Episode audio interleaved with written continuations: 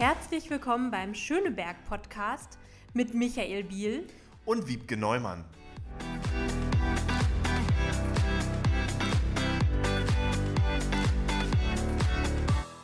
Herzlich willkommen zur Folge 2.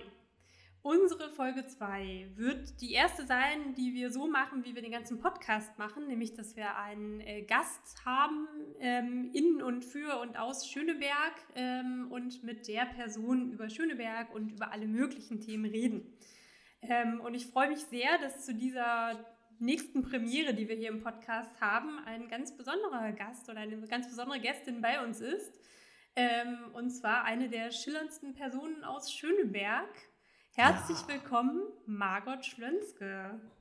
Hallo und vielen lieben Dank für die Einladung, Wiebke. und ja, genau. und natürlich auch Michael. Hallo Margot, ich bin ganz aufgeregt, dass du heute unser Gast bist. Das wird, glaube ich, ganz lustig, informativ und äh, für alle eine tolle Podcast-Folge. Wir gucken mal, was raus wird, genau. Ja, absolut. Da bin ich mir ziemlich sicher. Und ähm, Margot, wir machen das immer so. Am Anfang stellen wir unseren Gast vor und ähm, damit die Leute wissen, wer du bist.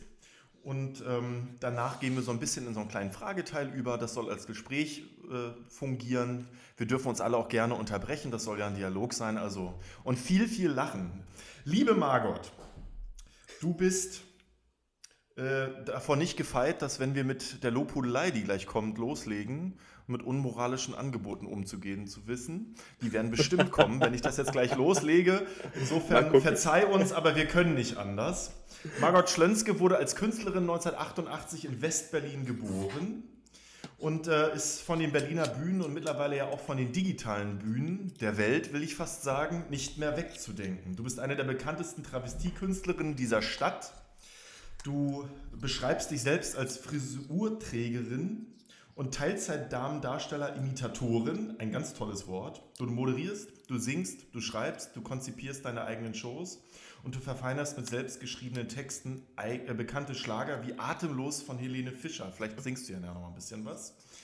Und ähm, ich kenne kaum eine Künstlerin in Berlin, die so vielfältig, einfallsreich, lustig und hochpolitisch ist. Das passt natürlich dann auch sehr gut zu unserem Podcast. Du bist bekennende Aktivistin für die queere Community und ähm, mein Eindruck ist, ähm, während die Community manchmal noch etwas zaghaft überlegt, wie man auf bestimmte Schieflagen reagiert, bist du die Erste, die Ideen hat und loslegt. Das fasziniert mich einfach an dir. Und ähm, äh, deswegen haben wir auch natürlich sofort entschieden, Margot Schlönske ist unser erster Gast, die nichts mit Politik zu tun hat und in Folge 2 sozusagen mit uns hier loslegen kann. Genau, und zwar auch, weil du bei den Corona-Formaten, ich nenne es mal so, äh, ganz weit vorne dabei warst. Also du hast ja schon äh, Facebook Live gemacht, da kannte das noch niemand mit deinem äh, Kochtalk. Und du hast auch einen eigenen Podcast. Das ist ja hier auch ein bisschen der Werbeblock für dich. Du hast einen gemeinsamen Pod Podcast mit Jessica Parker. Äh, das heißt, du bist uns da auch noch ein bisschen voraus, weil du schon mehr Erfahrung hast. Ihr kehrt da immer so ein bisschen den Monat äh, zusammen, politisch, gesellschaftlich unterhaltsam. Ähm, und machst noch mehr online. Das ist wirklich äh, eine ganz große Bandbreite. Du hast die Show Ruf uns an, wo man dich und einen Gast anrufen kann. Also ein bisschen wie Domian, wer sich noch erinnert. Ähm, und äh, du hast auch beim äh, ersten Lockdown im Frühling gleich die ganzen Absagen, die da so in den Postfächern überall gelandet sind bei den ähm, Kulturschaffenden und Künstlerinnen, genutzt und hast eine, hast was Neues kreiert. Und zwar die Show Angesagt, die Quarantäneshow. Und äh, was mir wirklich das äh, Jahresende 2020, dieses furchtbare Jahr noch ein bisschen versüßt hat, war äh, dein Song 2020, du warst ein Scheißjahr. Ähm, also ein bisschen die Hymne dieses äh, verkorksten Corona-Jahres. Das fand ich auch sehr schön. Ähm, und über deine queeren Touren durch den Schöneberger Norden äh, werden wir auch noch sprechen. Also es ist wirklich beeindruckend, wie du ein bisschen aus der Not auch eine Tugend gemacht hast und da ähm, ganz weit auch Vorbild warst für viele andere Künstlerinnen. Ich glaube auch, Margaret, ähm, dass du vielen Künstlerinnen und Künstlern damit gezeigt hast, ja, Krise ist scheiße, aber man kommt da raus und dein Hashtag Queer schaffen das ist, glaube ich, äh, ein, ein gutes Motto dafür. Und äh, das bleibt ja auch bestehen, weil wir sind leider noch nicht aus dieser Krise oder Pandemie raus. Und mal weg von diesem Scheißjahr 2020. Du bist in normalen Zeiten ja auch massiv unterwegs in der Community und darüber hinaus. Beim CSD, bei der Wahl zum äh, CSD, beim Schwul-Lesbischen Straßenfest, bei Folsom, beim Magnus Hirschfeld-Preis, bei den Aktionen der Deutschen AIDS-Hilfe, bei LMAC, Schwulenberatung, AHA und vieles, vieles mehr. Und ich sag mal, hauptberuflich bist du auch in der Community unterwegs. Du arbeitest nämlich für das äh, auflagenstärkste queere Magazin, die Siegessäule, die wir alle kennen. Eine Fülle von Jobs, viele ehrenamtliche Aufgaben. Und ähm, was mir dabei immer sehr äh, imponiert, du bist ansprechbar. Ich hätte jetzt fast gesagt, du bist anfassbar, das bist du manchmal auch. Aber du bist dabei auch noch super nett und zugänglich. Und ähm, das finde ich sehr, sehr gut und äh, einfach nur menschlich toll. Und meine erste Frage, Margaret, wann schläfst du eigentlich? Äh, während solcher Lo Lobhudeleien. Äh, Wie, du hast jetzt nicht zugehört? ich, ich bin ehrlich gesagt, ich war schon verblüfft bei dem ersten Satz, du bist Jahrgang 1988. Da dachte ich mir, wo hat er das denn her? Ähm, ist egal, wir wollen nicht weiter drüber reden. Ja, das steht auf deiner Website. Ach echt, da steht der Jahrgang 88, toll. Ja. Ähm, muss ich dieses Jahr wieder anpassen. Ich bin ab diesem Jahr Jahrgang 89. Also muss man gucken. Das sieht man. Ja, mit Sicherheit. Äh, Nein, ich, ich äh, schlafe durchaus noch und ich schlafe mehr als, ähm, ich schlafe sehr, sehr gerne, muss ich gestehen. Ich schlafe mehr als man denkt. Ähm, ich bin nur in der wenigen Zeit, in der ich wach bin, offensichtlich sehr produktiv. Als ihr das gerade vorgelesen habt, dachte ich mir so, oh mein Gott, ja, stimmt, das habe ich auch gemacht und ja, das auch. Das äh, passiert manchmal schon fast irgendwie nebenbei. Also wahrhaftig, ich bin bekannt dafür, wenn ich irgendwelche Liedtexte schreibe, wie zum Beispiel 2020, Du warst ein blödes Jahr, auf einen berühmten Schlager von Helene Fischer. Ähm, das mache ich, wenn ich mal in der Badewanne sitze.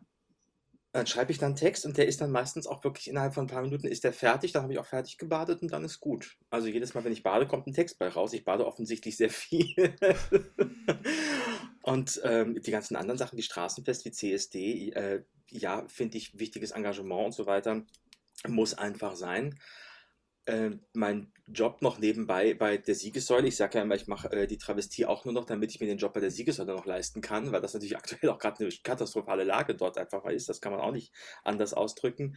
Ähm, irgendwas muss man halt irgendwie machen, gerade in solchen Zeiten. Man muss halt tun. Wir können die Situation nicht ändern. Das heißt also, nehmen wir die Situation hin, wie sie ist und gucken, äh, was wir trotzdem machen können. Es ist ja nicht so, dass alles verboten wäre. Es, gewisse Dinge gehen ja. Podcast zum Beispiel ja. Und da bin ich euch ja auch äh, sage und schreibe um, äh, ich bin euch unglaublich weit voraus. Jurassic Park und ich, wir sind nämlich bereits bei Folge 3. ihr seid heute bei Folge 2, also das ist uneinholbar. Wobei ihr seid wöchentlich, oder? Wenn ich mich recht entsinne. Nee, alle 14 Tage. Alle 14 Tage. Jurassic ihr macht Park das alle vier Wochen, ne? Wir machen das alle, ja genau, einmal im Monat. Das heißt, beim, in vier Wochen habt ihr uns schon eingeholt und dann habt ihr deutlich mehr Erfahrung. Und also insofern macht euch da mal Macht euch da mal gar keine Gedanken.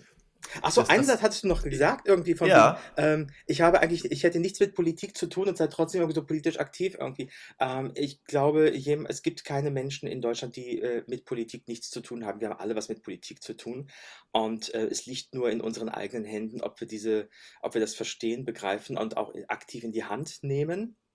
Man muss ja keiner Partei beitreten, ähm, aber man kann aktiv seine politische Meinung äußern, man kann sie auch durchaus äh, verbreiten, man kann aber insbesondere mit anderen Leuten politisch ähm, argumentieren, diskutieren, ähm, Ideen austauschen und so etwas. Und ich glaube, das ist etwas, das mache ich halt. Das machen die vielleicht nicht unbedingt alle, aber eigentlich mit Politik haben wir doch alle was zu tun, oder? Da hast du völlig recht. Ich meinte natürlich mit bezahlter Politik, also Politik als Beruf.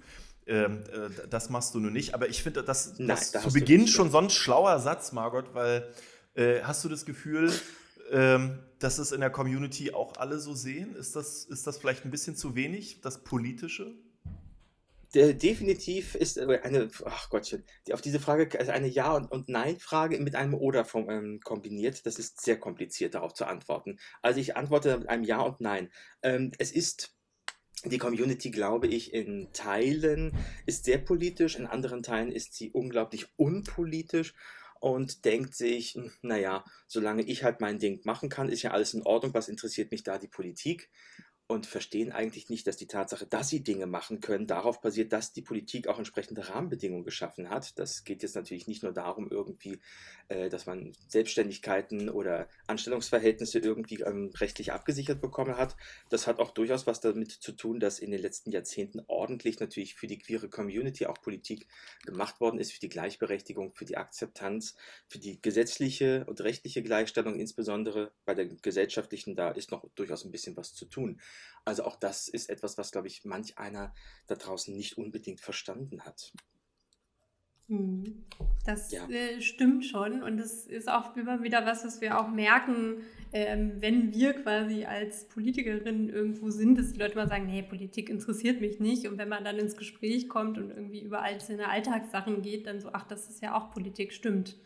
Absolut. Und in der Community, also mein Eindruck ist, äh, unterbrech mich, wenn ich da falsch liege, aber irgendwie habe ich in den etablierten Parteien oftmals sowieso, aber auch in der Community, seitdem wir die Ehe für alle haben, ist es relativ ruhig geworden.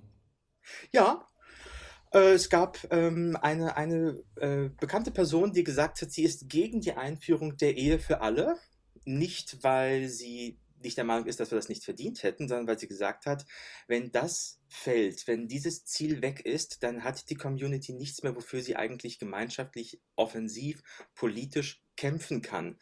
Weil dann fällt das gemeinsame Ziel einfach weg und dann fängt die Community an, sich gegenseitig ähm, ja, auf den, auf den Nerv zu gehen, sich äh, untereinander zu, äh, äh wie heißt das, äh, zu zerhacken oder sowas. Genau, also äh, man geht gern gegenseitig auf sich los und ich würde mal sagen, so dumm war der Satz nicht. Äh, gewisse Tendenzen kann man da schon erkennen, meiner Meinung nach.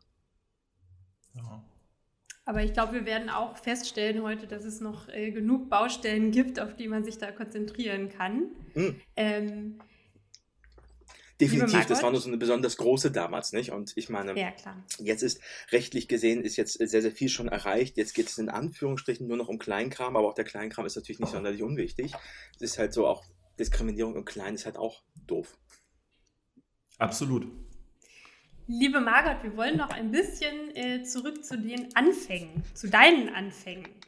Und zwar zu deinen äh, ersten Gehversuchen in der Travestie in Westberlin vor dem Mauerfall, also ähm, bei Jahrgang 88 quasi äh, wahrscheinlich noch eher Krabbelversuche als Gehversuche. ähm, und das in, in High Heels. Beeindruckend. Ähm, genau, es ist, wir wollen ein bisschen ähm, mit dir darüber sprechen, warum Travestie, wie bist du dazu gekommen und warum auch so politische Kunst, die du ja doch machst, was treibt dich da an? Ähm, also ich bin natürlich nicht Jahrgang 88, deswegen ich bin echt irritiert. Ich muss auf meiner Homepage mal gucken, was da drauf steht. Ich habe den Text nicht geschrieben. Also ich weiß natürlich, dass du nicht Jahrgang 88 bist, aber die Künstlerin ja. hat vielleicht 88 losgelegt. Ich wollte charmant sozusagen das, einführen. Äh, könnte fast hinkommen. Wahrhaftig gibt es, äh, gab es erste Schülerkolumnen aus dem Jahre 1989. Ob das 88 schon angefangen hat, weiß ich nicht. Und die wurden von mir unter diesem Namen in einer Schülerzeitschrift veröffentlicht. Jetzt kann man so im Groben und Ganzen schon einschätzen, wie alt denn die Schlensko ungefähr sein wird, wenn sie da schon eine Schülerkolumne geschrieben hat. Das Ganze war nur ein Name und äh, ging dann 1991 zum ersten Mal in den Fummel über, wo ich mit einem Kollegen äh, so ganz, ganz klassische Travestie mit Federboa, mit Paillette, also wirklich im Klischee gemacht habe. Das so Käfig voller Narren oder wie? So ungefähr, ja, so ungefähr. Ja. Ich war damals auch noch ein bisschen, also jünger, klar, sowieso, äh, erheblich schlanker auch. Ich konnte auch tolle Sachen damals tragen. Das geht heute alles einfach nicht mehr. Die Konfektionsgrößen haben sich irgendwie geändert in den letzten Jahren. Und äh, das ging anderthalb Jahre, ging das so und 93 war dann Schluss. Und dann pausierte ich lange Zeit, beziehungsweise Ende 92 war dann Schluss. Und dann pausierte ich lange Zeit und habe dann erst wieder 2002 angefangen. Und da ist dann wirklich so die Optik, ähm, wie ich sie heute eigentlich habe, in den Grundzügen entstanden. Angefangen hat das damals mit einem kleinen Auftritt am Neulendorfplatz im Manometer nämlich. Das ist damals ganz frisch und neu umgezogen. Und der Jugendbereich damals ähm, im Manometer hat dort eine kleine Tundenshow auf die Bühne gelegt und da war ich mit dabei. Das war der Start. Dann ging es in die AHA, wo ich wahnsinnig viel gelernt habe, habe viele Connections in Schwutz, wo die wunderbaren Schwutztunden, die Polittunden aktiv sind. Und da habe ich sehr, sehr viel gelernt darüber, wie politisch es ist, Fummel zu tragen, äh, welche Verantwortung man hat, wenn man ähm, die Aufmerksamkeit auch bekommt, die einem dann gegeben wird, wenn man halt als Mann in Frauenkleidern irgendwo steht. Eine Kollegin dort hat mal gesagt, es ist nun mal ein Fakt, eine Frau in Hosen provoziert nicht ganz so stark wie ein Mann im Chanel-Kostüm. Und dieser Satz trifft witzigerweise, obwohl er schon relativ alt ist, bis heute immer noch zu. Und diese Aufmerksamkeit dort wurde genutzt, um politische Statements zu setzen, um die Gesellschaft auch so ein bisschen ähm, auf äh, Missstände aufmerksam zu machen. Und das ist so dieses Tundenherz, was da in mir schlägt. Und das schlägt bis heute ganz, ganz groß. Ich glaube halt, wenn ich auf der Bühne stehe, habe ich nicht nur die Verantwortung, die Leute irgendwie ein bisschen zu unterhalten und ähm, abzulenken. Sie sollen auch ein bisschen was lernen oder was mitnehmen. Oder sei es auch nur, dass sie ein, über ein paar Dinge nochmal nachdenken, wo sie vielleicht ein paar äh, feste ähm, äh, Ideen hatten, ein paar feste äh, Standbilder schon hatten, um zu sagen, na, vielleicht aus einem anderen Blickwinkel könnte das vielleicht nochmal anders, auch nochmal ganz interessant sein. Also zum Nachdenken anregen ist, glaube ich, auch eine ganz wichtige Geschichte. Das ist immer so das, was bei mir mitschwebt. Du bist also Polittunte. Genau. Ja, finde ich super. Ja, ich auch. ich glaube, das erklärt auch das Engagement bei, beim, beim äh, ähm, Stadtfest zum Beispiel, solche Geschichten dort zu machen. Das ist eine politische Veranstaltung in meinen Augen. Ähm, dafür könnt ihr gleich knicken. Es gibt dafür nämlich keine Gagen beim Straßenfest. Das ist einfach finanziell überhaupt nicht drin. Das kann sich das Straßenfest gar nicht leisten. Die haben fünf oder sechs Bühnen jedes Jahr. Und wenn das zwei Tage lang mit Künstlern und Künstlern bestückt werden soll, da ist nicht, einfach nichts drin. Und äh, man macht das dort aus politischer Überzeugung, aus gesellschaftlicher Überzeugung und natürlich auch, weil es Spaß macht, keine Frage. Das ist, merkt man auf jeden Fall auch, vor allem das mit dem Spaß. Ähm, du hast gerade schon gesagt, dass es äh, quasi immer noch eine Provokation ist, äh, Männer in Frauenkleidern. Ähm, mein Eindruck, aber der ist natürlich auch sehr gefärbt, irgendwie durch die Schöneberger Sicht, ist, dass es gar nicht mehr so eine Provokation ist. Und es ist ja mittlerweile sogar im Mainstream Fernsehen angekommen, wenn man da so an TV-Formate wie äh, Queen of Drags denkt. Ähm, Jetzt bin ich gespannt, was du zu Heidi Klum gleich sagst. Genau, du hast dich da ja, also ich, ich ahne es ein bisschen, in welche Richtung das geht. Äh, vielleicht nochmal für alle Hörerinnen, die da nicht ganz so drin sind. Äh, es gab da eine kleine Kontroverse zu dem Format, äh, weil äh, Heidi Klum als nicht queere Person da so Juryvorsitzende und sehr prominent hervorgestellt wurde. Und ähm, da hat Margot auf jeden Fall auch eine Meinung zu, richtig? Ein bisschen, ja. Na, Deine Chance, was du schon immer mal sagen wolltest. Heidi Klum hört unseren Podcast bestimmt auch. Na, aber gerne doch. Ähm, ich bin sicher, dass sie weiß, was ich gesagt habe. Ähm, ich bin mir leider auch sicher, dass sie es nicht verstanden hat, was die Kritik an ihr war. Ähm, es geht gar nicht darum, dass sie heterosexuell ist. Es geht gar nicht darum, dass sie äh, ähm, als, als heterosexuelle Cis-Frau dort irgendwie sitzt. Es geht darum, dass sie einfach inkompetent in diesem Bereich ist. Dieser war in einer Jury und sollte über Dinge urteilen, von denen sie keine Ahnung hat, nämlich über Drags, über das Tuntentum, über Travestie, über Crossdressing, was auch immer. Das hatte sie einfach nicht verstanden. Davon hat sie keine Ahnung. Sie hat Interesse daran. Das äh, spreche ich hier überhaupt nicht ab und sie hat auch bestimmt Freude daran dran und sie mag das auch und das ist auch total alles wirklich absolut super. Ich persönlich äh, mag auch diverse Sachen, aber ich kann sie nicht und äh, kann ich noch lange nicht drüber urteilen. Ähm, das war also alles ein bisschen schwierig. Da waren dann die anderen Juroren allesamt äh, kompetenter, bis auf ihren Schwager, den sie dann noch mit dabei hatte. Das habe ich ohnehin nicht verstanden, was der darin zu suchen hatte. Ähm, ich fand ihn allerdings auch nicht ganz so schlimm, wie ich das im Vorfeld befürchtet hatte. Highlight für mich oder der Rettungsanker für mich war eigentlich Conchita Wurst die hat ja nun mal wirklich Ahnung, die weiß, wovon sie spricht und das ist genau die Person, wo ich dachte, super, die ist in so einer Jury auf jeden Fall richtig. Es gibt in Deutschland noch ganz viele andere Leute, die definitiv kompetent genug gewesen wären und wenn man denn eine Heidi Klum unbedingt bei dem Format hätte haben wollen oder sollen oder müssen, äh, dann hätte man ihr vielleicht die Rolle der Drag-Praktikantin geben können, die dann mit den Mädels zusammen im Haus vielleicht wohnt oder ab und zu vorbeikommt und jeden, jede Woche oder jeden Tag irgendwie eine Stunde Crashkurs bei irgendeiner der Kolleginnen dort dann bekommt in Sachen Make-up, in Sachen Attitude, in Sachen Styling, in Sachen Playback, in Sachen Kreativität, in Sachen Textschreiben, was auch immer. Es gibt ganz, ganz viele Geschichten, da können die ähm, alle ihr etwas beibringen und dann kann sie auch vielleicht mehr verstehen, was ist Drag eigentlich? Denn das hat sie bis hat heute, glaube ich, noch nicht verstanden. Ja, bitte? Hat, hat, hat die Community davon profitiert, dass es diese Fernsehsendung gibt?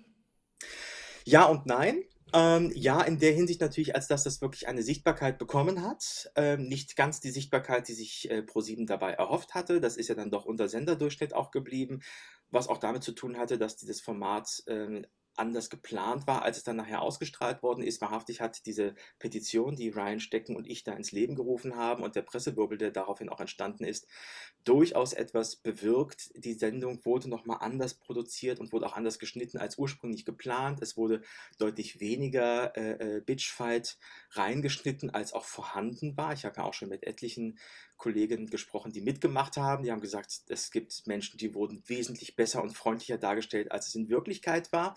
Da hat der Sender, weil auch das natürlich genau in der Kritik stand, dass da Menschen vorgeführt werden, hat er das natürlich genau gemacht, okay, das reduzieren wir mal so stark, wie es geht. Ähm, gewisse Dinge konnte man auch nicht rausschneiden, das ist dann auch, gehört auch mit dazu. Äh, man hat Heidi Klum deutlich weniger dann drin vorkommen lassen als auch geplant und hat darauf geachtet, dass die anderen, insbesondere Conchita Wurst, möglichst viel drin vorkommt. Conchita Wurst soll übrigens die einzige gewesen sein, die auch wirklich so mal in der Villa vorbeigekommen sind. Die anderen hat man praktisch nie gesehen. Also Conchita hatte auch wirklich Interesse.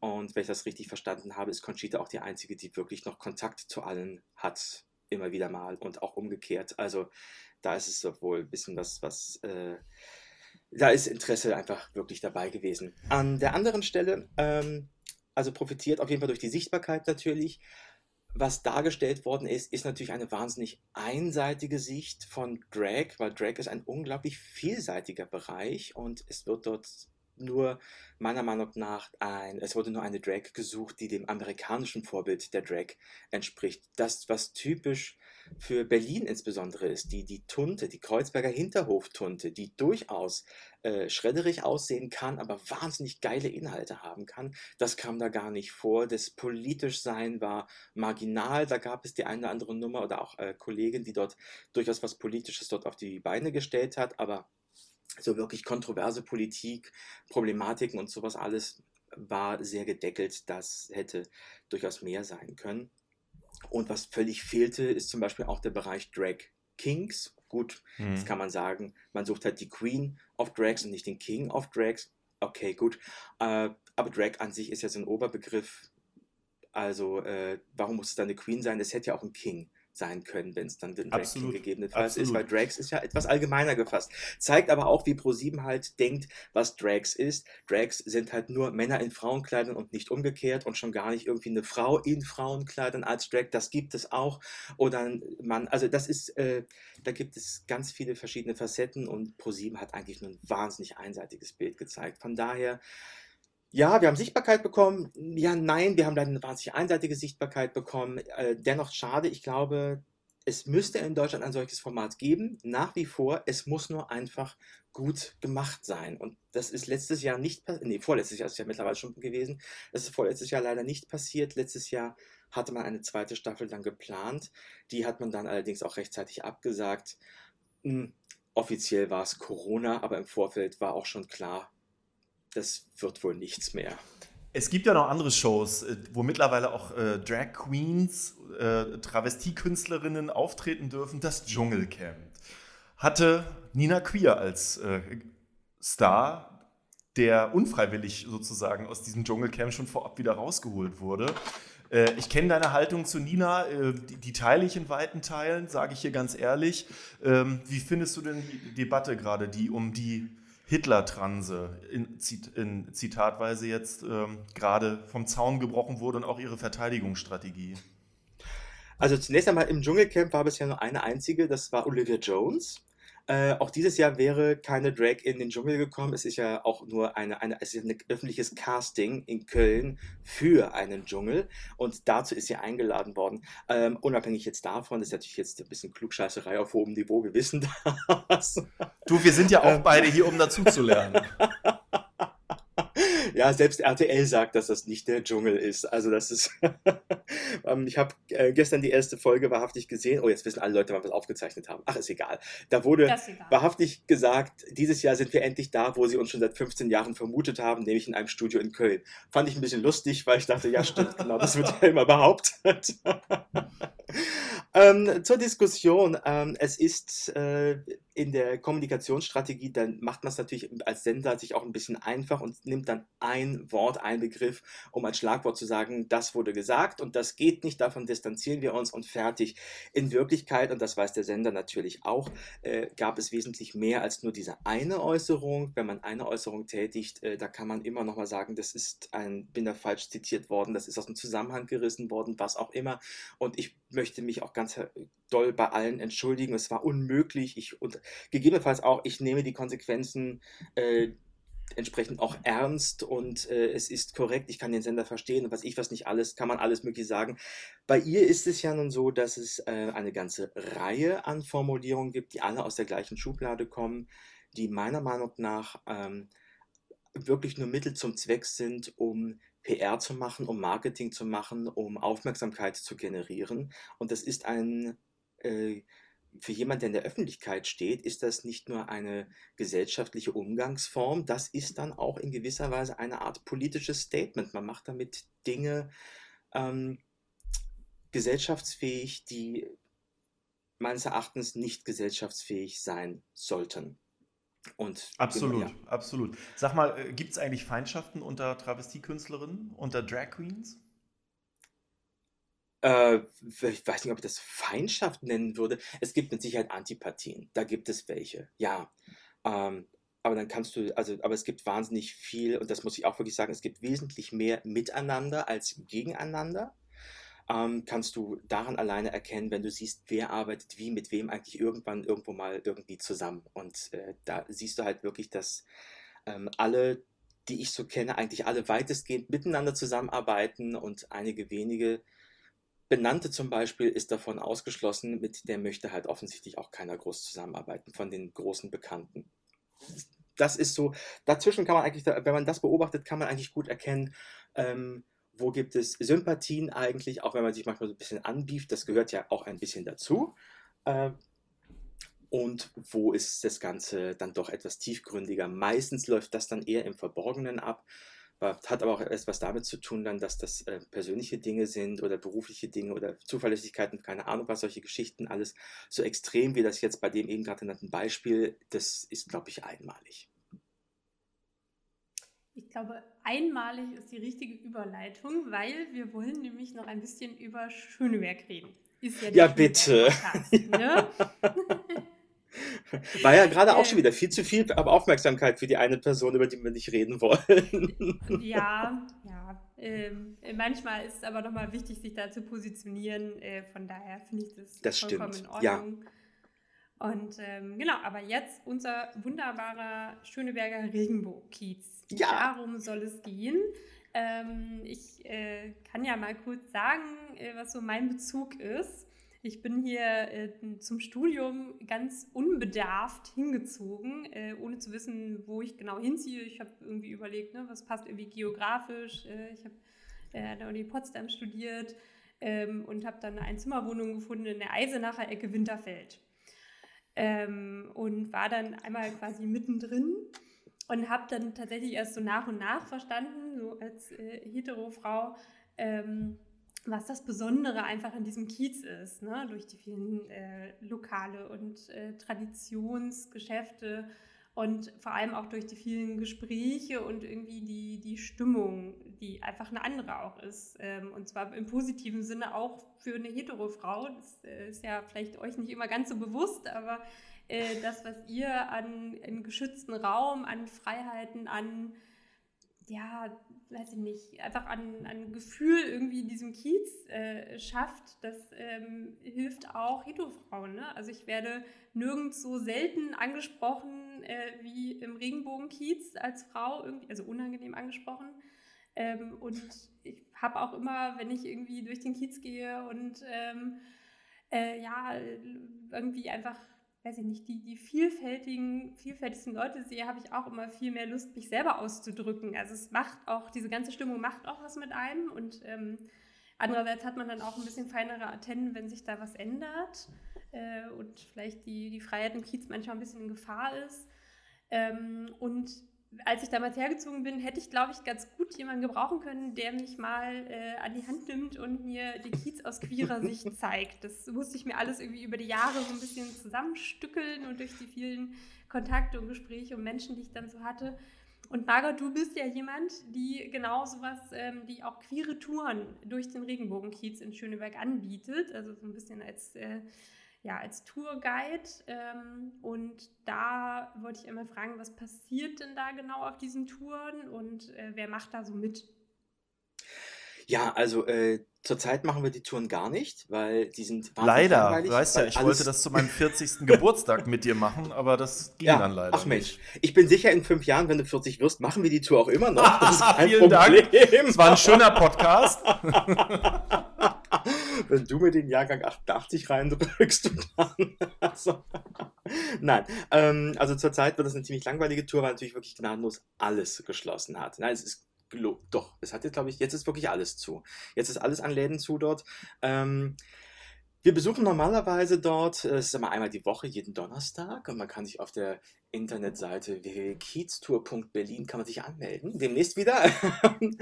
Äh, da besuchen wir alle möglichen queeren Bars dort. Wir gehen durch den Kiez, wir ähm, gehen nicht nur in die Bars hinein, wo es hier und da auch bestimmt noch mal was ein bisschen zu trinken gibt. Wir gehen auch in äh, kleine Shoppingläden rein aus dem queeren Universum, Infopoints aus dem queeren Universum. Also sehr, sehr viele in queere Struktur, die dort am Neuendorfplatz ist, wird dort auch besucht. Auch nur auszugsweise, wir können nicht alles besuchen.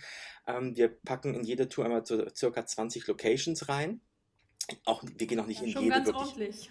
Ja, das ist schon ganz ordentlich. Wir gehen auch nicht in jede rein. Manchmal stehen wir auch nur kurz davor und erfahren ein bisschen was. Ich habe das auch noch durch ein paar Locations noch ähm, ergänzt, beziehungsweise Orte ergänzt, an denen Historisches stattgefunden hat. Denn was wir dort natürlich haben im Neuendorf-Kiez, der ist ja seit über 130 Jahren ein queeres Zentrum. Und zwar nicht irgendwie ein queeres Zentrum, sondern weltweit eines der queeren Zentren. Neben uns ist dann vielleicht noch San Francisco äh, das internationale Zentrum für die queere Welt. Und das ist es dann auch schon. Also Menschen entscheiden sich, wohin geht's, nach San Francisco oder Berlin. Auf der Ebene spielt sich dieser Neuendorf-Kiez eigentlich ab. Das muss uns auch mal bewusst sein. Wir haben da eine echte Perle, weil das ein ganz besonderer Ort ist, wie du schon gesagt hast, ähm, durch die Struktur, durch die Menschen, die dort sind, die dort angezogen, ähm, ja, die vom Kiez angezogen werden, die dorthin gehen, eigentlich ähm, internationaler Touristen-Hotspot. Ähm, wobei ich das nicht als Touristen, sondern wirklich als, als Freunde der Stadt, als Besucher, als Freunde äh, be bezeichnen möchte, die dorthin kommen werden. Das sind nicht nur Touristen, die kommen nämlich regelmäßig alle dorthin. Mindestens alle zwei Jahre wird dann Straßenfest besucht, CSD besucht und so weiter. Diese 130 Jahre haben natürlich wahnsinnig viel Geschichte auch. Äh, das geht ein bisschen dort auch, man bekommt ein paar Informationen darüber, über die ähm, erste deutsche Schwulenbewegung ähm, von Magnus Hirschfeld und Karl-Heinrich Ulrichs und sowas mit. Was hat sich da eigentlich getan ähm, aus dem Kaiserreich hin?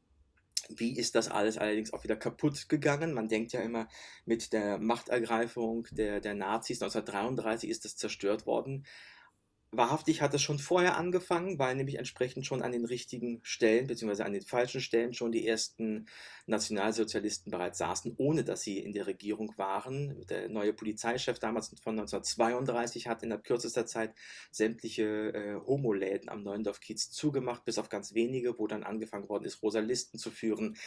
Die Rosalisten haben dann wiederum eine ähm, Folge gehabt, dass sich die Leute anonymis anonymisierte Namen gegeben haben, die Männer primär zum Beispiel Frauennamen. Und mit diesen Listen konnte dann natürlich keiner mehr etwas anfangen, um weitere Homosexuelle zu verfolgen. Und dieses weibliche, einen weiblichen Namen geben, das ist übrigens die Tradition, in der diese äh, Berliner Tunden heute stehen. Die führen das bis heute vor. Wenn ich irgendwo in Zivil bin, dann bin ich auch die Margot. Ähm, die Leute wissen, ähm, also das bricht einerseits natürlich ähm, eher mit dem Stil, dass äh, die Leute einen Mann, einen offensichtlich optischen Mann mit einem weiblichen Vornamen ansprechen müssen ist ein bisschen was Besonderes. Das tut manch einem auch ein bisschen erstmal weh, wenn es über die Zunge rüberkommt. Aber es geht im Laufe der Zeit. Man gewöhnt sich dran, man stellt fest, es ist nichts Schlimmes, eine Frau zu sein. Kann ich wirklich nur sagen. Und ich, Wiebke, du kannst es bestätigen, oder? Ja, doch, würde ich bestätigen. Gar nicht so Äh, schlecht. genau, genau. Also das kriegt man alles so ein bisschen mit. Wie war es dann in der Nazi-Zeit? Was ist da passiert? Was ist nach der Nazi-Zeit passi passiert? Es ist jetzt nicht so, dass 45 der Krieg zu Ende war und auf einmal der Neuendorf-Kiez wieder anfing zu blühen. Nein, auch das Gegenteil ist dort der Fall. Auch was da alles unter, der, unter dem Deckmantel eigentlich lief, ähm, wie die Verfolgung auch in der jungen BRD oder damals im jungen West-Berlin auch weiterhin noch stattgefunden hat und dass die ganze Verfolgung, die aktive Verfolgung, strafrechtliche Verfolgung von Homosexualität ähm, in Teilen bis 1994 noch weitergehen und ging und erst im Zuge der deutschen Einigung mit dem Wegfall des Paragraphen 175 dann endlich ein Ende fand. Die Entschädigung habe bis heute noch nicht so richtig aufgedröselt, da ist noch äh, was zu tun. Ähm, also dieser Ort ist einfach kulturhistorisch, queerhistorisch, wahnsinnig interessant. Man kriegt also, du siehst sehr viel Information mit, sehr viel Politik mit, Gesellschaftliches mit. Und wir besuchen halt den aktuellen Kiez, gucken uns den Ist-Zustand an. Natürlich haben wir auch bei den letzten Touren auch über Corona und die aktuellen Auswirkungen sprechen müssen. Und die aktuelle Situation im Kiez ist äh, bescheiden, um es noch sehr, sehr freundlich auszudrücken dann die ganzen Einrichtungen, die es queerer Natur dort gibt, insbesondere natürlich sowas wie die Straßenfest oder CSD ähm, oder auch so Unternehmen, die in den queeren Strukturen, die existieren, um die queeren Strukturen auch mit am Leben zu halten, wie Siegessäule und sowas alles, das ist alles ganz, ganz, ganz massiv bedroht. Es ist nicht, dass es denen schlecht geht, sondern die sind bedroht. Es ist sehr gut möglich, dass es dieses Jahr aus noch pandemischen Gründen kein Straßenfest geben kann. Es ist sehr gut möglich, dass es äh, keinen CSD in gewohnter Form dieses Jahr geben kann. Und äh, das bedeutet dann unterm Strich auch für diverse ähm, Strukturen dort das aus. Das kann dann auch sein, dass dann das Straßenfest auch nächstes Jahr nicht mehr stattfinden kann, auch wenn die Pandemie dann vorbei ist, weil es dann kein Straßenfest mehr gibt. Als ein Beispiel. Also die Gefahr, dass das passiert, ist leider sehr, sehr groß. Die Rettungspakete sind gut gemeint, aber decken leider solche Unternehmungen alle irgendwie nicht ab. Was erwartest du von der Politik? Dass das Problem gelöst wird. Ganz einfach gesagt. Nein, es muss, ich glaube, also es wäre gut, ähm, wenn man die queere Kultur als eine besonders äh, schützenswerte Kultur irgendwie dabei mit versteht. Das ist in queerer Kultur, meine ich, sowohl äh, die, die Strukturen dort, wie CSD, Straßenfest, wie Falls, äh, wie BLF, das Osterfestival zum Beispiel, die ganzen Geschichten, dass dort von der Politik ein, eine Art Schutzschirm drüber gelegt wird. Entweder, dass man sagt, okay, gut, äh, wir bezahlen euch die laufenden Kosten, bis ihr wieder euer Geschäft äh, ähm, anfangen könnt. Und dann bitte macht euer Geschäft wieder und vielleicht gibt der Staat ja auch einen Staatskredit dabei raus, sagt, das ist zinsfrei irgendwie und dann habt ihr so und so viel Zeit, einen Teil davon irgendwie zurückzuzahlen, die andere, den anderen Teil könnt ihr behalten. Das war als Überbrückungshilfe gedacht irgendwie. Oder aber, andere Möglichkeit natürlich ähm, ist, dass die entsprechenden Wirtschaftsausfälle einfach äh, vom Staat übernommen werden. Das ist natürlich äh, Umsatzaus äh, Umsatzeinbrüche vom Staat übernehmen zu lassen, ist natürlich eine gigantische Summe.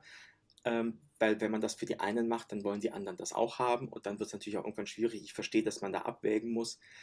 Mein Gedanke ist dabei einfach, dass die queere Struktur halt, wie ich schon vorhin gesagt habe, dass der Neuendorfplatz insbesondere mit seiner queeren Struktur eine absolute weltweite einmalige Perle ist. Jeder Laden, der dort demnächst kaputt geht, wird nicht automatisch durch einen, durch einen neuen queeren Laden ersetzt. Dann geht dann gegebenenfalls halt doch irgendwas anderes rein. Da gibt es dann zehn Bewerber. Einer davon ist queer. Neun Leute sind es nicht. Die Chance, dass es ausgerechnet alles nur an die queeren Menschen geht, ist sehr gering bis unmöglich.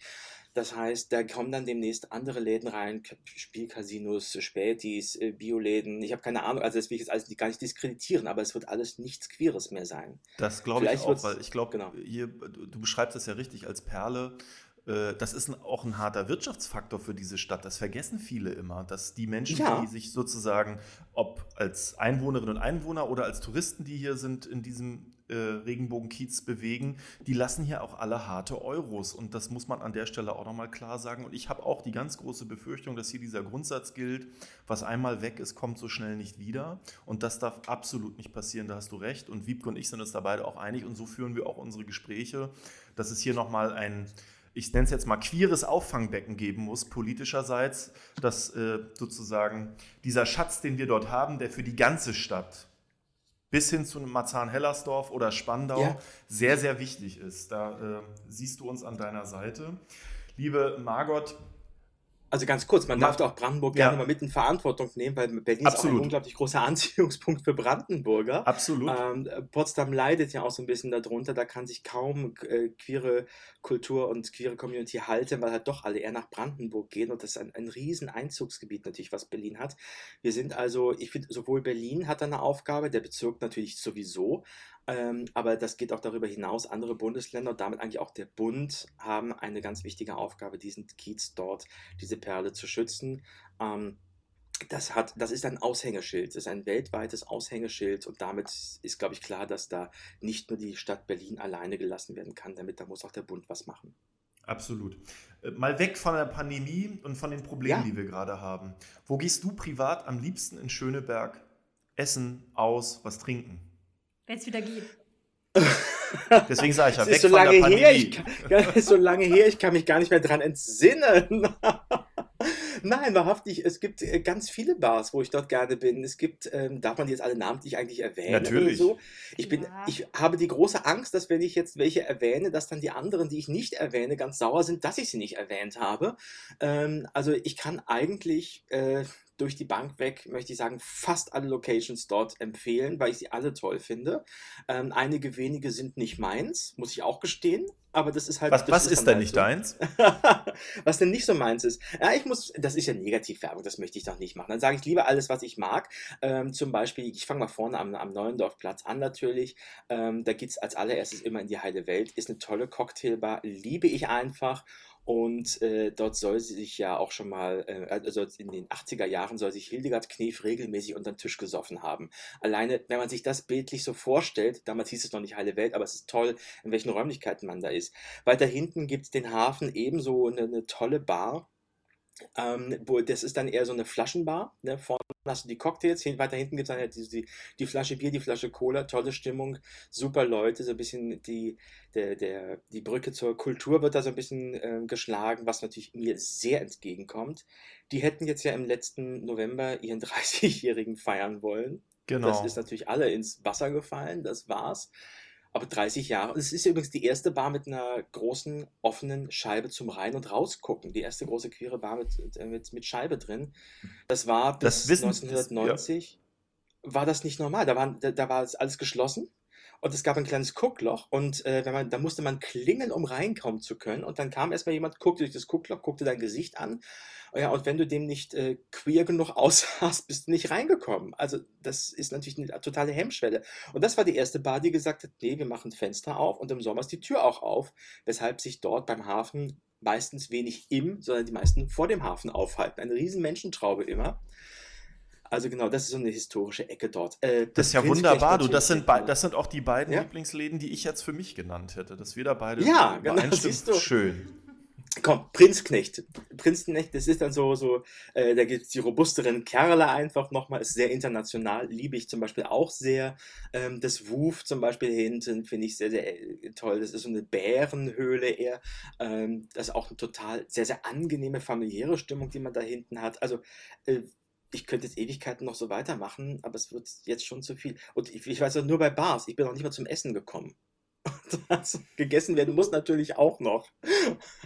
Auf jeden Fall schon mal die richtigen Prioritäten hier. Genau. Ähm, wir wollen noch mal das ein bisschen äh, gucken in die äh, Vor-Corona-Zeit ähm, und zwar auch noch ein bisschen in die Probleme, die vielleicht so im Kiez ähm, in den letzten Jahren aufgetaucht sind. Also es gab mehr Übergriffe ähm, auf queere Personen, auch äh, viel auf Transpersonen hatten wir da Vorfälle, ähm, die einfach ganz schlimm waren. Also sowohl ähm, Gewalt und Hass, aber auch, ähm, sage ich mal so, übliche Kriminalität, Raub und äh, Diebstahl. Versagt mir gleich die Stimme bei. Na Mensch, ja. Und, ähm, Soll ich übernehmen, Liebke? ähm, und äh, also da hat ja die, sage ich mal, die Politik im weitesten Sinne, auch die äh, Bezirkspolitik hier vor Ort schon auch einiges auf die Beine gestellt, um da so ein bisschen der, der Lage Herr zu werden. Und ähm, es gibt einen äh, Nachtbürgermeister, es gibt Nachtlichter, es gibt äh, eine mobile Wache am, oder äh, genau, eine mobile Wache am Mollendorfplatz.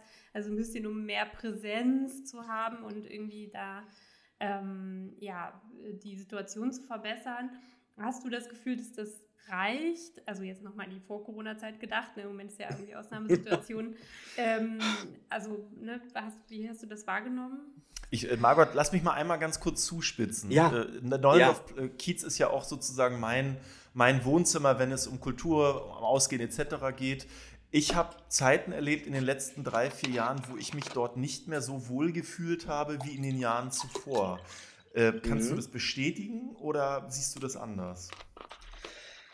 Ähm, oh Gott, äh, weit, ein weites Feld, ein ganz weites Feld. Ähm, du meinst, jetzt ist er krimineller geworden, ist er gefährlicher geworden? Ich glaube, genau. es hat sich ein bisschen in eine Ecke nochmal stärker konzentriert, was davor vielleicht ein bisschen zersiedelt da noch war. Teilweise ging es noch über die, Kleist, über die Grenze der Kleiststraße hinaus auf die, in die Kubierstraße so ein bisschen hinein. Das hat sich äh, gelegt, da ist jetzt gar nichts mehr, da ist ja weitestgehend Totentanz, was Kriminalität angeht. Ich möchte jetzt das, die liebe Bar, das K6 natürlich nicht vergessen, was dort ist und ganz, ganz toll und anständig ist und super ist.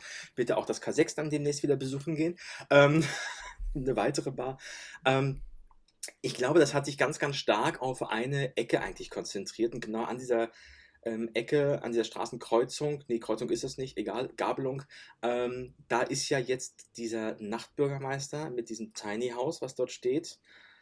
Ähm, und da muss ich jetzt sagen, ich kann die, Ent die Entwicklung der letzten Jahre, das höre ich von vielen, ich selber kann diese Entwicklung ähm, nicht, nicht bestätigen kann ich auch nicht sagen, weil ich habe, ich, habe kein, ich habe kein Gefühl dafür. Ich bin einfach dann doch an der Ecke zu selten gewesen, als dass ich das jetzt sagen könnte. Ich bewege mich sehr, sehr viel in der Mottstraße, ich bin in der Hohenstaufenstraße, ich bin hinten am anderen Ende in der Fuggerstraße und ich muss gestehen, genau diese Ecke habe ich allerdings auch immer gerne gemieden wenn ich dort lang gehen musste. Wenn ich die Wahl hatte zwischen der einen, also ich, wenn ich dort lang gehen muss, habe ich die Möglichkeit, an dieser etwas spezielleren Ecke vorbeizugehen oder halt einen anderen Weg zu gehen. Die Wege sind beide genauso lang und der andere Weg ist einfach dann für mich immer schöner gewesen. Ich habe mir nie Gedanken gemacht, ob ich das, das jetzt gemacht habe, weil ich den aufgrund äh, äh, der, der potenziellen Kriminalität oder der Leute, die dort irgendwie sind, dass ich das deshalb vielleicht nicht so schön fand. Ähm, das kann ich jetzt so nicht beurteilen, das weiß ich nicht. Ja, habe ich kein, kein Gespür dafür. Ja. Aber ja, ich glaube, dass, dass das der Fall ist. Ich habe jetzt gesehen, dass dieses Tiny House dort steht, dass der Nachtbürgermeister dort aktiv ist, dass dort abends immer Leute sind, dass dort mehr Licht auf diesem Spielplatz ist, dass dort Dinge stattfinden. Und äh, das ist natürlich jetzt, das hat angefangen, glaube ich, im März, die Aktion. Im März letzten Jahres oder vielleicht war es im Mai letzten Jahres das war natürlich der Beginn von Lockdown und Corona und dann, damit konnte man gar nicht sagen, ob das jetzt was gebracht hat oder nicht gebracht hat, weil das war eine Ausnahmesituation. Das muss man weitermachen. Die Idee verstehe ich total und ähm, ich glaube auch, dass die sinnvoll und gut ist und ich glaube, dass dieser Nachtbürgermeister, der zwischen den Anwohnern, die dort sind, als auch den Menschen, die dort einem gewissen auch horizontalen Gewerbe nachgehen, äh, durchaus vermitteln kann. Einerseits natürlich den Leuten dort sagen, äh, die dort dieses horizontale Gewerbe äh, ähm, ähm, na, anbieten, denen sagen, Leute, bitte ein bisschen leiser, irgendwie hier wohnen auch Leute, bitte nehmt auch die Rücksicht. Man, soll, man will ja nicht vertreiben, sondern man will das ja, dass das harmonisch miteinander und nicht kriminell natürlich abläuft und andererseits den Bewohnern auch sagen, Leute, ihr seid in einen Kiez gezogen, der ist schon seit Jahrzehnten so. Wir werden das für euch jetzt hier nicht ändern. Irgendwo muss das stattfinden. Das ist hier, das ist hier etabliert und das soll, das darf auch stattfinden. Es ist jetzt auch äh, meines Erachtens nach nichts Verwerfliches, wenn Stricher und Freier sich irgendwo treffen in der Bar. Das sollen sie irgendwo machen und lieber machen sie es irgendwie dann doch in einer ähm, dann möglichst sicheren Gegend, als dass das irgendwo wieder in verschlossenen, äh, hinter verschlossenen Wänden irgendwo stattfindet, in die Kriminalität abdriftet und äh, äh, es dann wieder zu diesen äh, schwulen Morden dann kommt, aus Habgier und sowas alles, weil diese Überschriften habe ich, muss ich gestehen, schon lange nicht mehr gelesen und auch nicht mehr in dieser Dichte gelesen. Meiner Meinung nach gab es das nämlich früher auch deutlich häufiger. Also insofern, ähm, dieser Nachtbürgermeister macht da, glaube ich, eine gute Arbeit und ich hoffe, dass das äh, weiterhin erfolgreich läuft, auch wenn dann die pandemischen Zeiten vorbei sind. Also hoffentlich bald. Ja, genau. So, wir sind schon so langsam äh, am Ende unserer Folge. Aber Ist keine Sorge, soweit. wir haben noch ein Highlight. Äh, und zwar haben wir auch eine Rubrik. Ich weiß, äh, ihr habt in eurem Podcast noch mehr Rubriken. Wir haben eine immerhin. Äh, und zwar die Rubrik äh, Dein Schöneberger Lieblingsort. Da haben Michael und ich den Vorteil, wir können uns jedes Mal äh, einen anderen auswählen. Äh, du als äh. Gast musste ich jetzt heute einmal entscheiden, ähm, was Ah, ja. dein schönster, vielleicht queerer äh, Ort in Schöneberg ist, wo du dich am liebsten aufhältst. Also dein. Ja, ich Sag jetzt nicht deine. Wohnung. Genau, vielleicht irgendwas, Doch, meine was die Wohnung Hörerinnen auch. Auch äh, irgendwie wahrnehmen können. Naja, das ist, das ist schwierig. Ich wohne hier in der, diesem Bezirk seit 1982. Äh, also schon sechs Jahre vor meiner Geburt habe ich hier gewohnt. Ich bin wahnsinnig patent. Und ähm, sich dann nach so langer Zeit auf einen Punkt zu konzentrieren, das ist wirklich schwierig. Das ist fies. Ich habe wahrhaftig äh, drei Orte, die meine Lieblingsorte sind. Ähm, Ort Nummer eins ist ganz klassisch, ist ein bisschen schwul, ist ein bisschen queer auf jeden Fall ist natürlich der Wittenbergplatz aufgrund eines großen Kaufhauses, was ich dort sehr, sehr lieb und schätzen gelernt hatte, schon vor langer Zeit, weil ich da früher mal gearbeitet habe auch. Und natürlich ist das der Beginn meiner Einkaufsstraße, was ich natürlich total super finde. Ähm, das ist ja noch Schöneberg. Die Grenze ist ja genau noch dahinter. Absolut. war ich sag jetzt mal, du meinst das KDW. Das KDW gehört zu Ja, Schleswig. ja, ja, genau. Und es ist ein, ein relativ schöner Platz, das muss man auch mal wirklich sagen. Ähm, den hat man nach dem Krieg, es hat zwar lange Zeit gedauert, aber hat man wieder relativ schön hinbekommen. Es gibt Plätze, die sind hässlicher. Damit komme ich zu meinem zweiten Lieblingsort, der Neuendorfplatz. Das ist wirklich der hässlichste Platz der Stadt. Ich kann es nicht anders ausdrücken, es tut mir leid. Da hat man wirklich alles an Bausünden hingestellt, was möglich war und hat dann noch eins oben drauf gesetzt. Ähm, das ist eigentlich ein Platz, der, der hat eine wunderbare Aufgabe eigentlich, weil von ihm führen total tolle, schöne Straßen weg, aber der Platz selber ist unterirdisch. Und da muss man einfach mal sagen, bitte, also meine Aufgabe an euch ist, bitte macht diesen Platz wieder schön und nehmt nicht irgendwie nur so 500.000 dafür in die Hand, um mal die Blumen neu zu machen, sondern er muss komplett umgestaltet werden. Ich möchte daran erinnern, das war früher ein Platz mit einem kleinen Park in der Mitte, mit einem Brunnen, mit einem See unter der U-Bahn, eine wunderbare Grünanlage, da ging auch noch Straßenbahn dran vorbei. Also da war irgendwie früher wesentlich mehr Platz, obwohl äh, der Platz nicht größer geworden, nicht kleiner geworden ist. Mit einem unglaublich hässlichen Parkplatz, der da steht. Das verstehe ich auch nicht, wie man das machen kann. Und auf der anderen Seite ist großteils Betonwüste einfach nur. Also den Platz kann man schöner machen. Mein größter Wunsch ist, macht ihn einfach wieder schöner. Wir sind Also dran. die- Die SPD hat da Ja. auch gute Vorschläge schon gemacht, aber man Bitte. braucht für solche Sachen ja nicht nur Geld, sondern auch Mehrheiten. Aber wir versprechen hier ganz offen und ehrlich, dass wir uns dafür einsetzen. Gar keine Ja, Frage. und ich will den Brunnen da wieder haben. Das, der Brunnen Ja. muss sein. Absolut. So. Da gibt es übrigens auch jetzt als kleine Anekdote eine Bank, auf der Helmut Schmidt, der Loki Schmidt, den Verlobungsantrag gemacht hat. Das war Nein. am Neulendorfplatz, Dann ja. müssen wir Ach erst Gott. recht das wieder herrichten. Ob, weil ist Genau. da eine Tafel irgendwie? Da muss da eine Tafel hingehängt werden irgendwie.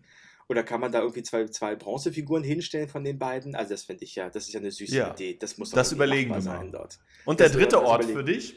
Der dritte Ort ist natürlich ein wirklich sehr, sehr schöner Ort. Das ist auch wieder ein Platz. Das ist der Viktoria-Luise-Platz. Der ist nämlich, da ist, ich sag mal, doch relativ gut geglückt. Ähm, da stehen noch ein paar wenige Altbauten, die ungefähr den Eindruck vermitteln, wie der Platz früher mal aussah. Und bei den Neubauten ist es zu einem Großteil geglückt, zumindest ein bisschen, äh, kein, ich sag mal, keinen Schaden hinzuzufügen. Kann man so sagen. Wunderbarer Platz mit einem herrlichen Brunnen in der Mitte, einer wunderbaren Grünanlage. Und auch wenn sich die Anwohner da mal beschwert haben, dass ein paar Jahre lang dort keine Blumen auf der Grünanlage gepflanzt worden sind und einfach nur Wiese war, auch dann ist der Platz immer noch schön. Ähm, die Blumen sind jetzt nicht, die reißen es nicht raus. Klar, ist hübsch, wenn das da ist, aber ein wunderbarer Platz vom Ambiente her, einen wunderbaren Kastaniengang, glaube ich, den man außenrum hat, wo man sich im Schatten äh, sitzen kann, ein Eis lutschen kann, wenn man im, im, heißen Sommer dort ist. Oder halt auf der Wiese liegen ja manchmal auch Leute dort und äh, obwohl das eigentlich ein kleines abgesperrtes Gebiet ist, sieht, verlassen sie den Ort immer wieder sauber. Der Ort, der Platz sieht einfach schön aus und deshalb verhalten sich die Leute auch besser. Und das finde ich halt, wenn man das mit dem neuen Platz hinkriegen könnte. Das sind so meine drei Lieblingsplätze, die mag ich halt wahnsinnig gerne. Jetzt hast du mir äh, tatsächlich den äh, Lieblingsplatz dieser Folge schon vorweggenommen, den Viktoria-Wiese-Platz. Aber ich äh, habe auch noch eine große Sammlung in meinem Kopf äh, und äh, werde umschwenken spontan. Äh, Na, du kannst den doch ja, auch Aber jetzt nicht mir meinen Platz wegnehmen. Nein, nein, nein, nein, nein.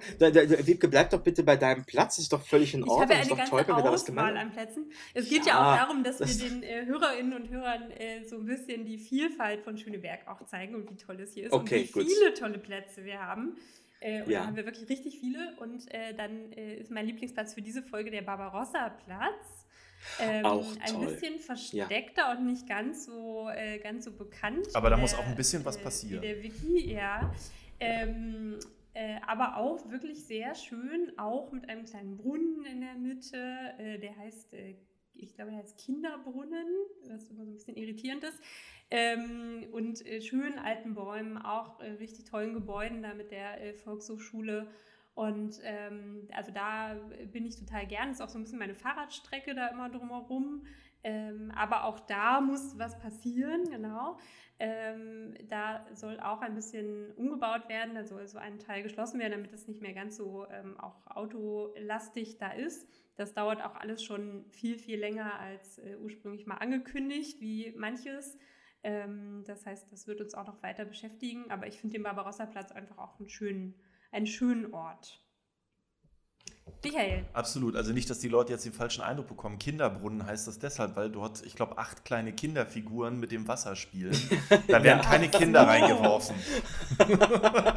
also mein Lieblingsort ist ein bisschen weiter südlich in Schöneberg dieses Mal und zwar ist es der Lindenhof. Viele kennen den Lindenhof gar ja. nicht. Das ist in Schöneberg die grünste Oase, die wir haben. Dort gibt es einen, äh, einen, kleinen Dorfteich, dort äh, hat eine Genossenschaft in den 20er Jahren eine Gartenstadt errichtet. Das heißt, bezahlbares Wohnen ist dort noch möglich, hochenergetisch saniert. Und ähm, die Genossenschaft funktioniert wunderbar. Ich kenne da viele Menschen, die dort sehr gerne leben, heiß begehrt. Man kriegt dort zurzeit kaum eine Wohnung.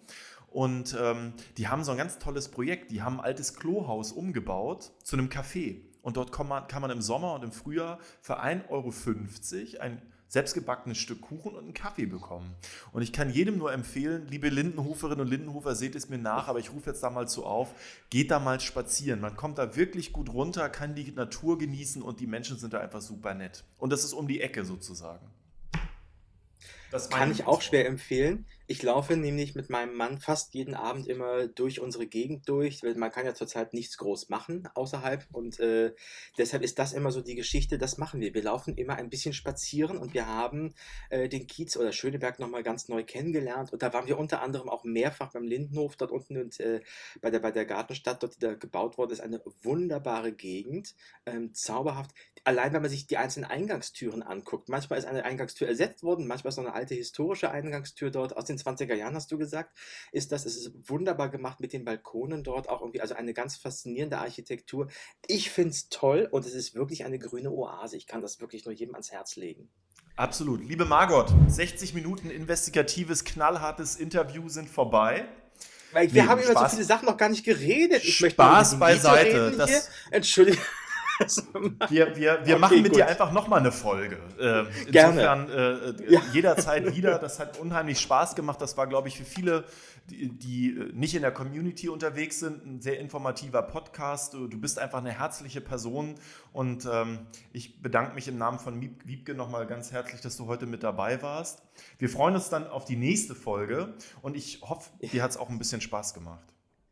Mir hat es auch ein bisschen Spaß gemacht, ja, hat auch ein bisschen mehr Spaß gemacht, ja. Also, das ist ja die, die Schwierigkeit, wenn man von Politikern, sage ich jetzt mal, eingeladen wird zum Gespräch, dann sagt, okay, was wird das denn jetzt? Ähm, das kann ja nur ziemlich steif und langweilig werden. Das ist es nicht gewesen. Mir hat Spaß gemacht. Ich wünsche euch noch ganz, ganz viele tolle Folgen und äh, viele tolle Gäste auch, informative Geschichten und tolle, spannende Geschichten aus Schöneberg und Ideen für Schöneberg. Genau. Vielen Achso, Dank. Und dann macht noch kurz einen Werbeblock natürlich. Ihr könnt jeden Dienstag natürlich bei mir einschalten. Ich mache bei Facebook natürlich eine Streaming-Show. Ruf uns an. Immer dienstags ab 21 Uhr. Bei Facebook auf meiner Seite kann man das sehen und dann kann man mich dort auch anrufen. Mich und eine meiner Gäste. Ich sage nur, das ist jetzt ein Insider. Lilo! Ja! Wiebke, du hast das Wort. Eine große Empfehlung auf jeden Fall. ja, vielen Dank auch von mir. Äh, mir bleibt jetzt zum Ende noch so ein bisschen die äh, hausmeisterliche Rubrik, die immer zu so einem Podcast dazugehört. Einmal äh, wollen wir uns bedanken für die vielen Rückmeldungen, die wir zu unserer ersten Folge mit äh, Kevin Kühnert schon gekriegt haben. Ähm, danke dafür. Äh, besonders froh bin ich, meine, meine Friseurin äh, hat uns auch gehört. Äh, das finde ich ganz toll. Und ähm, die Presse ist auf uns aufmerksam geworden. Das freut uns natürlich auch, denn wir wollen ja, dass möglichst viele Schönebergerinnen äh, und äh, Schöneberger uns hören und hier noch was über den Kiez und die Menschen erfahren. Also teilen, abonnieren, kommentieren, liken, was auch immer in den Podcast-Portalen und auf Social Media. Das freut uns sehr. Ähm, wer nochmal alle Übersichtslinks braucht, äh, dein-podcast.de slash Pod, nee, dein-schöneberg.de slash podcast. So ist Irgendwie so, ja. genau. Aber wenn ihr bis hier gekommen seid und bis jetzt gehört habt, dann habt ihr uns ja auch schon gefunden. Ähm, also gerne Feedback.